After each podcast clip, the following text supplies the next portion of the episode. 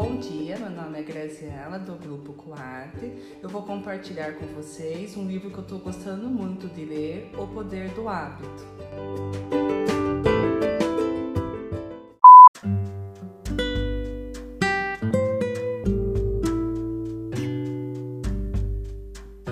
Página 15. As escolhas que todos fazemos deliberadamente em algum momento é nas quais paramos de pensar depois, mas continuamos fazendo, normalmente todo dia.